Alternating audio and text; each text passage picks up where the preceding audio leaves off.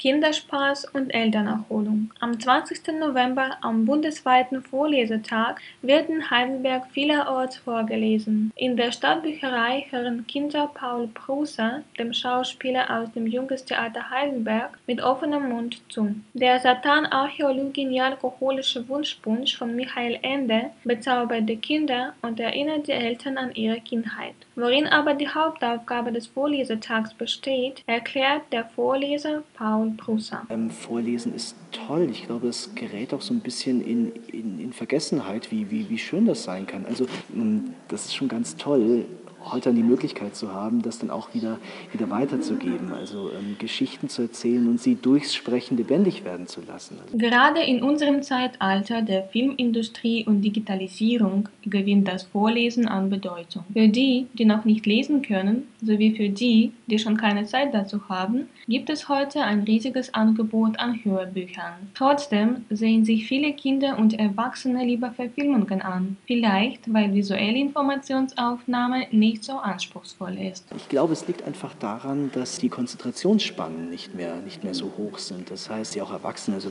wenn Sie sich jetzt ein Hörbuch anhören, äh, brauchen sie eigentlich schon Konzentration. Ja? Also sie können dabei nicht großartig andere Dinge tun, sondern sie müssen sich hinsetzen, vielleicht die Augen schließen und einfach nur zuhören. Für viele Menschen fällt das immer schwieriger. Ich glaube, wenn man da in, in, jungen Jahren noch nicht es irgendwie erfahren hat, wie schön das sein kann, es vorgelesen zu bekommen oder einfach zuzuhören, ich glaube, es wird dann immer schwieriger. Zum Glück haben viele Eltern dieses Problem schon eingesehen und das Vorlesen zur guten Familientradition gemacht. Wir lesen abends immer, dann lese ich zwei, drei Seiten und er liest dann. Ob zu Hause oder in der Stadtbücherei. Das Vorlesen hat sich bewährt. Der Vorlesetag gewinnt an Popularität.